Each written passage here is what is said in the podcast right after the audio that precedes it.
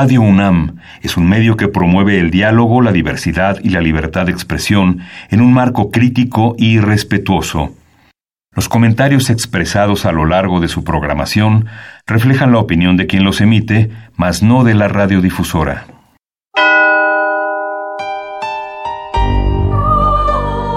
Abrazados por la luna para morar en la oscuridad y explorar los misterios al interior de cada uno de nosotros.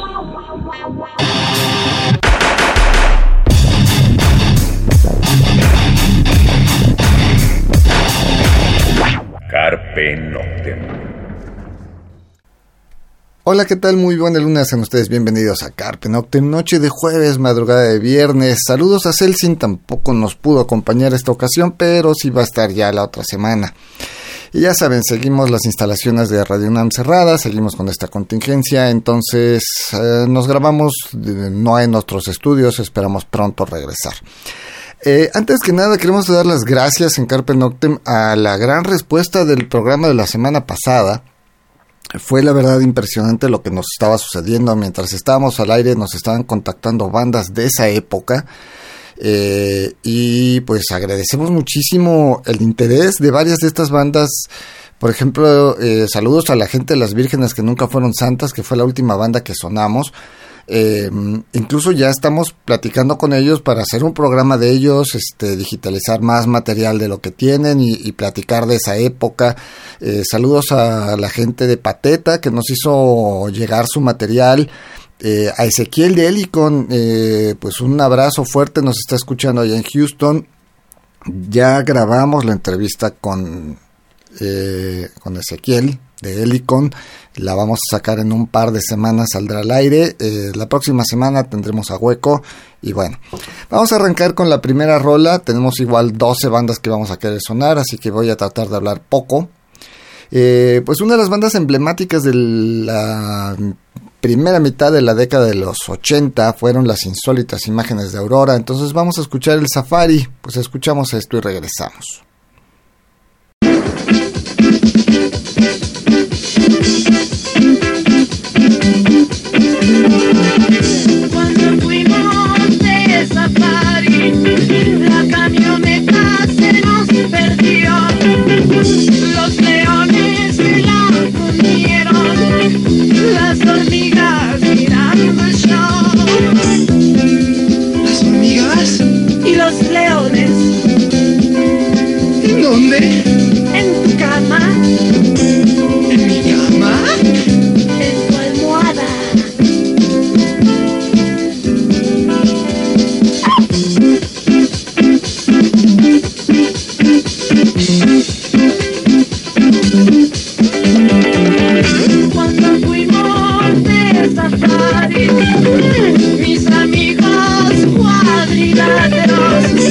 Me invitaron a una fiesta más allá de las estrellas ¿Las estrellas?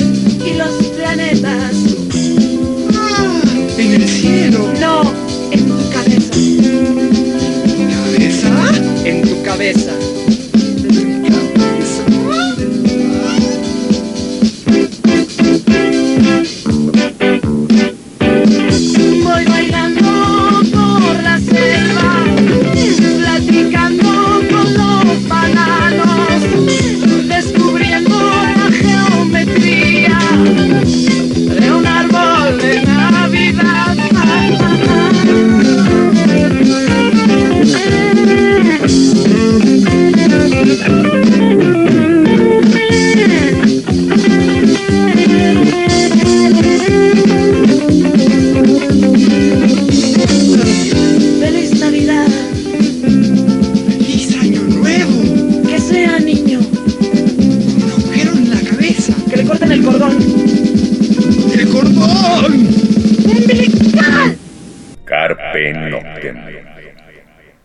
Eso fue el Safari a cargo de las insólitas imágenes de Aurora. Y bueno, pues eh, esta banda sí se sabe bastante. Las insólitas pues eran Saúl Hernández en el bajo y voz, Alejandro Markovich en la guitarra y eh, Alfonso André en la batería, lo que posteriormente va a ser Caifanes, Jaguares y toda esa historia que ya conocemos. Eh, de ellos hay un cassette en vivo, en, teoría es en Rocotitlán, que se graba por ahí del 86, y rolas sueltas, eh, esta versión que escuchamos no es esta del cassette, por ahí había un demo con algunas rolitas sueltas, y bueno, pues le dimos una chaineadita a esta rola y fue lo que sonamos. Vamos a otra rola, lo que vamos a escuchar ahora es a Las ánimas del cuarto oscuro, pues escuchamos y regresamos.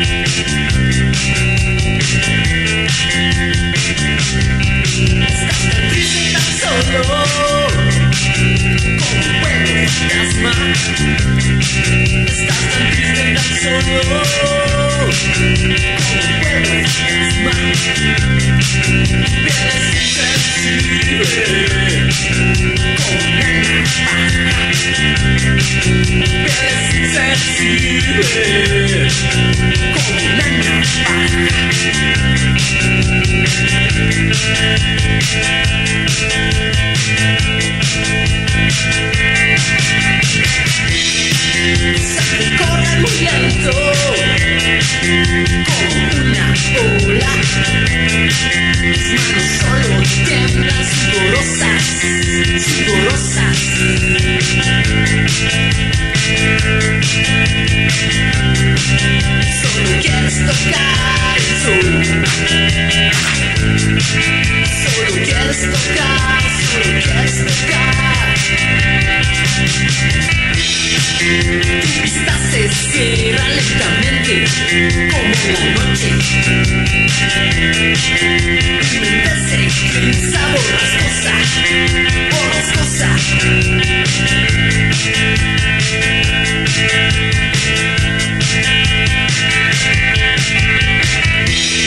Tan triste, tan solo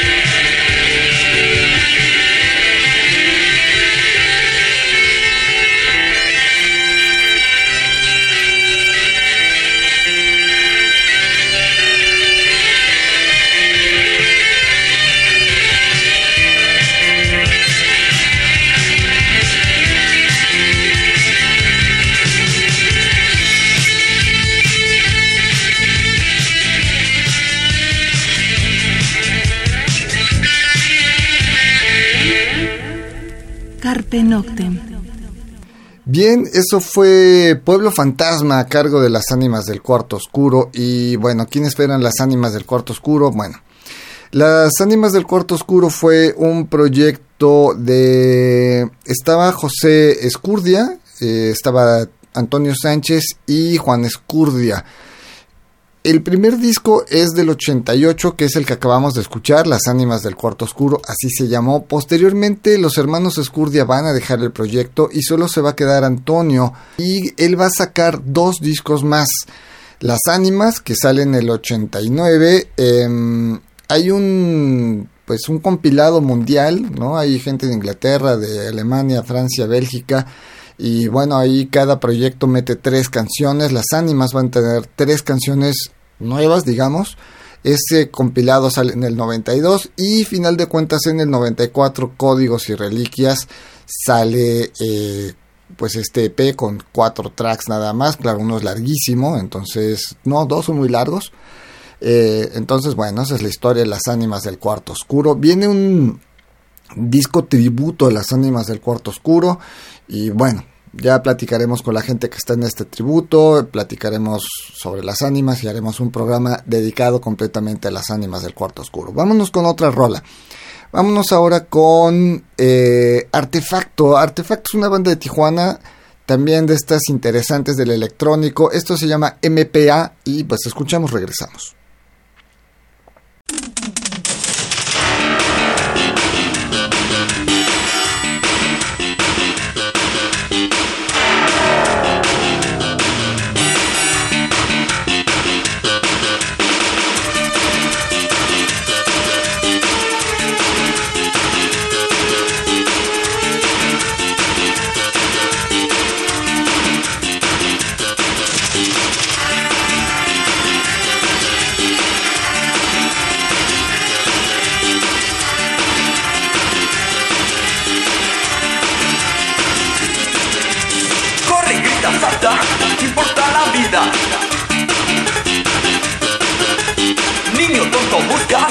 Una anarquía.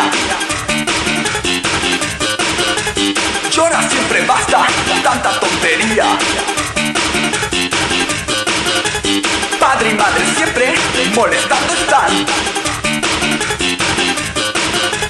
Córtate ese pelo, vergüenza nos da. Nunca encuentras una estúpida salida.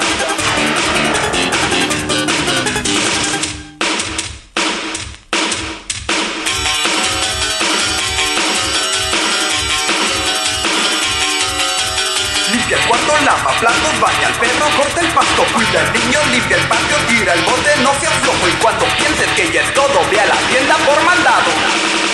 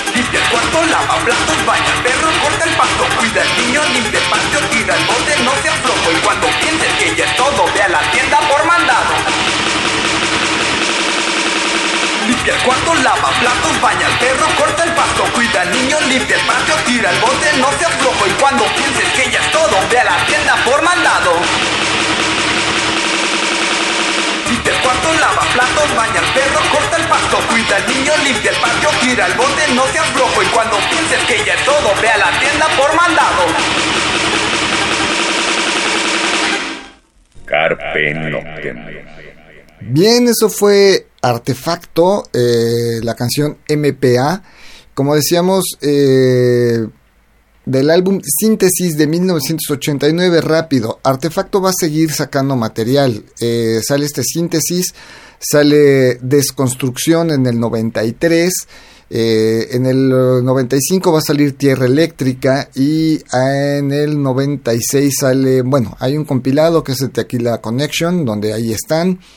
Interruptor sale en el 97 y eh, es lo último que ellos tienen.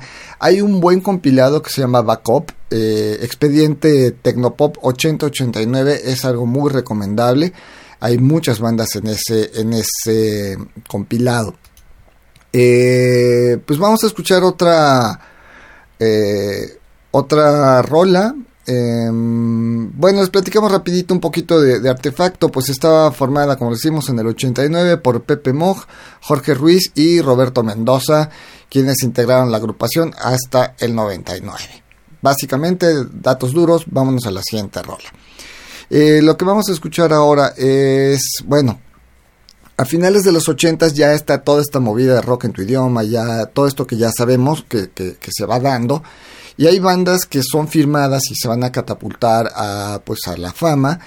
Y, pero vienen de atrás, vienen obviamente de un underground y vamos a sonar un par de estas bandas, bueno, varias de estas bandas que, que saltaron más a la fama. Una de ellas es La Castañeda. De La Castañeda vamos a escuchar eh, La Fiebre de Norma, pero la versión del vinil. Vamos a sonar rolas, ya que estamos sonando rolitas viejitas y de la parte underground, vamos a sonar La Fiebre de Norma del vinil.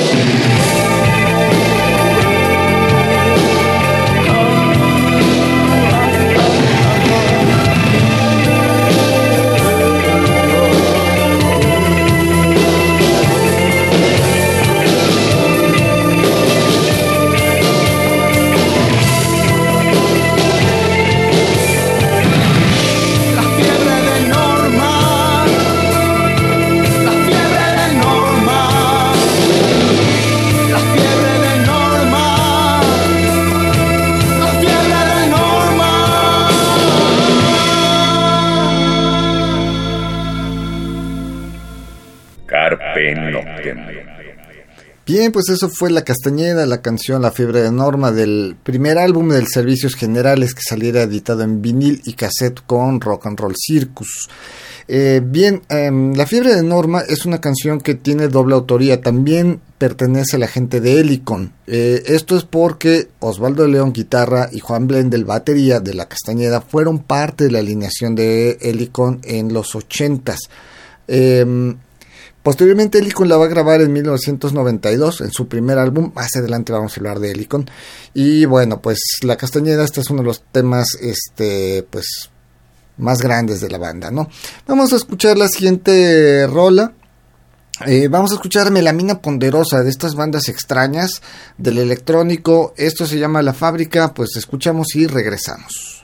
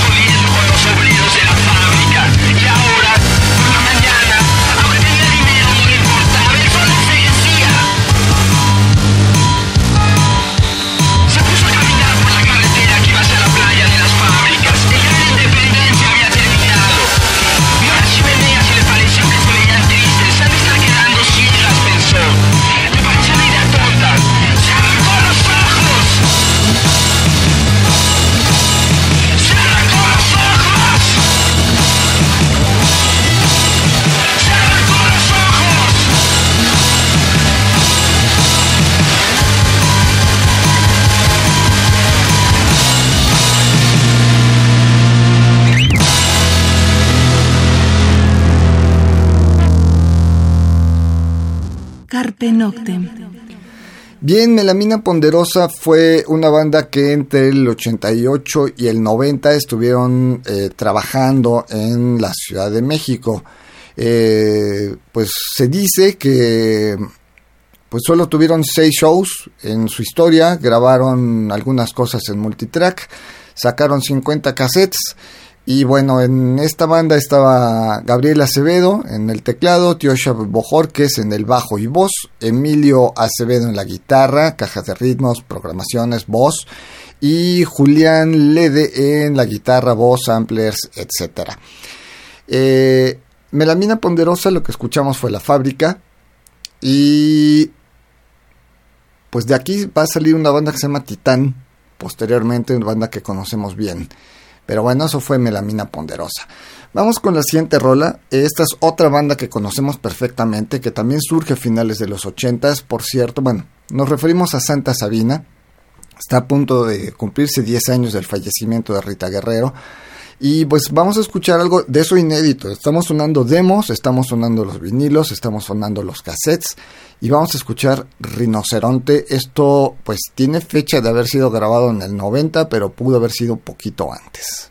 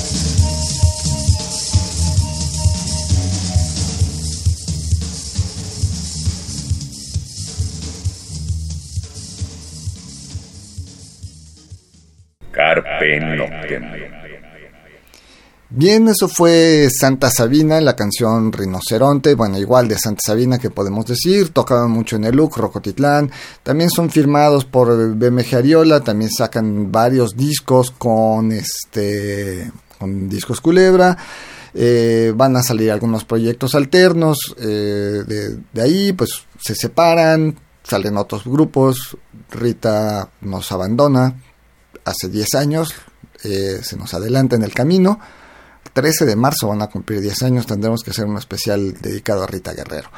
Pero bueno, pues eso fue Santa Sabina y de sus inicios, pues Rinoceronte. Vamos a escuchar otra banda, eh, también de estas que, pues que hacen algo y posteriormente se van a convertir en otra banda. Lo que vamos a escuchar es Signos Vitales, la canción se llama Nos quieren amarrar y pues les escuchamos y regresamos.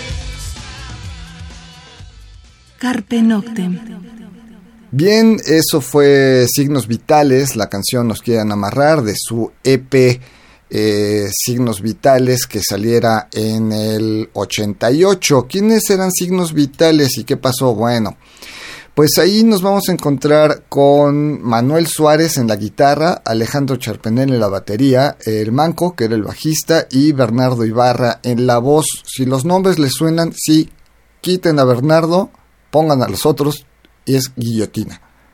Esto lo que escucharon es lo previo antes de ser guillotina. Eh, vamos a otra rola. Eh, vamos, eh, signos vitales, pues más o menos del 87 al 91, 92, porque a finales del 92 ya aparece guillotina. Entonces, digamos que del 87 al 92 es el tiempo en el que están vigentes. Tocaban mucho en Rocotitlán, en el Look, en el Tutti Frutti. Y justamente vamos a hablar un poquito también de los lugares. Vamos a escuchar otra rola. Lo que vamos a escuchar ahora es a Helicon, Helicon, justamente como les decíamos, ya hablamos con Ezequiel, ya grabamos la entrevista con Ezequiel acerca de Helicon, así que vamos a escuchar cuál es tu nombre, esto pertenece a su primer álbum.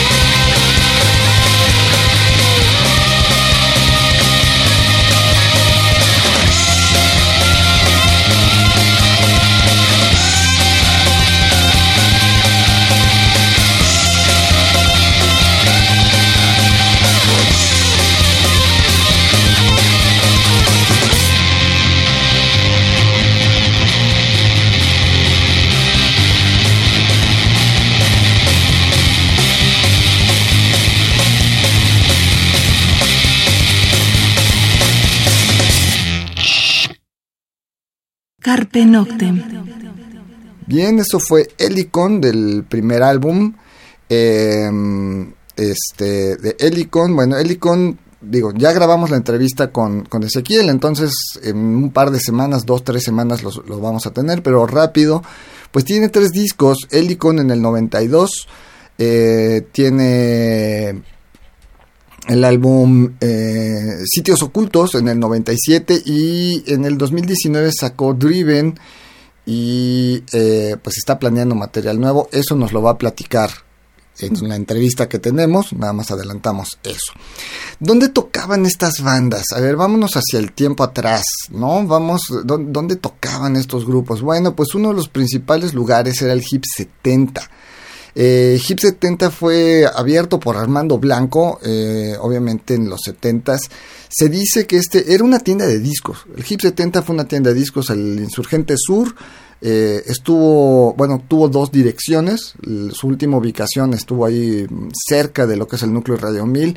Eh, la tienda de discos pues le iba muy bien, entonces empezó a crecer, puso su escenario y se convirtió en un lugar básico para tocar a las bandas de rock de esa época, de los 70s, 80s. Duró más o menos 20 años abierto el, el- lugar, según la información que nos hemos encontrado. Y eh, porque hay algunos libros, incluso hay un libro que se llama 20 años de aventuras Hip 70. Y bueno, se dice que vendió pues más de 2 millones de acetatos y pósters, cintas, etcétera. Vamos a otra rola. Eh, para seguir este pues platicando de todo esto, lo que vamos a escuchar es a la concepción de la luna. Ojo, la concepción de la luna tuvo, tuvo dos épocas. Vamos a escuchar algo de la primera época. Esto se llama Ya no me pertenezco.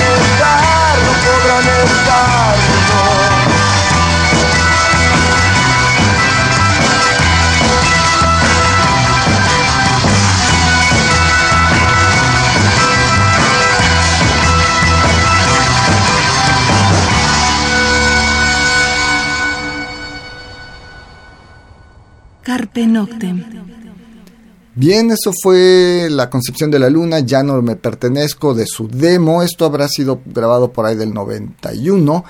Como escucharon, tiene un sonido muy muy diferente a lo que se a lo que llegó a tocar en el disco El dolor y el placer. Y bueno, donde tocaba también la concepción de la luna, pues de los lugares también emblemáticos como el Luc, como Rocotitlán. Rocotitlán, el Tutti Frutti. Eh, hablemos primero del Tutti Frutti. El Tutti Frutti estaba al norte de la Ciudad de México, a la altura de Metro Potrero. También se abre por ahí del 85, poco antes del terremoto. Estaba dirigido por eh, Brisa Vázquez y Dani Yerna, o conocido como Dani Huacatanca. Eh, era el lugar más darky de todos los lugares que había en esa época. Eh, la verdad va, a sonar eh, presuntuoso, pero era mi lugar porque yo vivo al norte de la ciudad. Yo me iba caminando de la casa de ustedes hacia el Tutti Frutti y me regresaba caminando, salía en la madrugada y me iba caminando. Pues había bastante seguridad eh, en la zona. Eh, o yo por lo menos así me sentía, pues también tenía, es- pues estaba yo chamacón, entonces pues ya saben, a esa edad uno dice, ¿qué le hacen al acero? Pero bueno, el Tutti Frutti pues estaba arriba del Apache 14, eh, pues un gran lugar.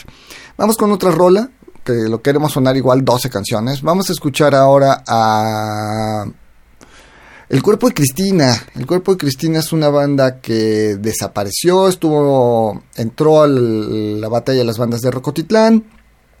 Eh, pues grabó un disco que nunca salió, pero pues andan rolas sueltas por ahí. Entonces lo que vamos a escuchar es La Ley del Deseo. Pues la escuchamos, regresamos.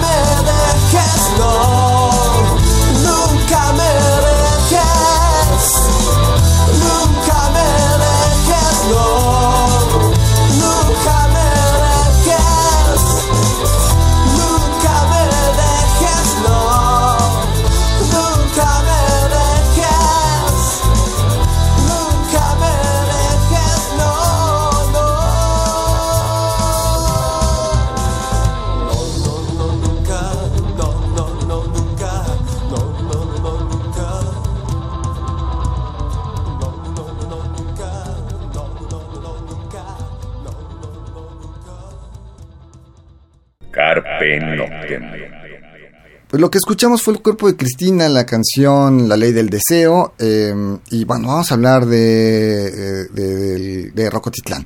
Rocotitlán eh, nace por eh, idea de los hermanos Sergio y Fernando Arau.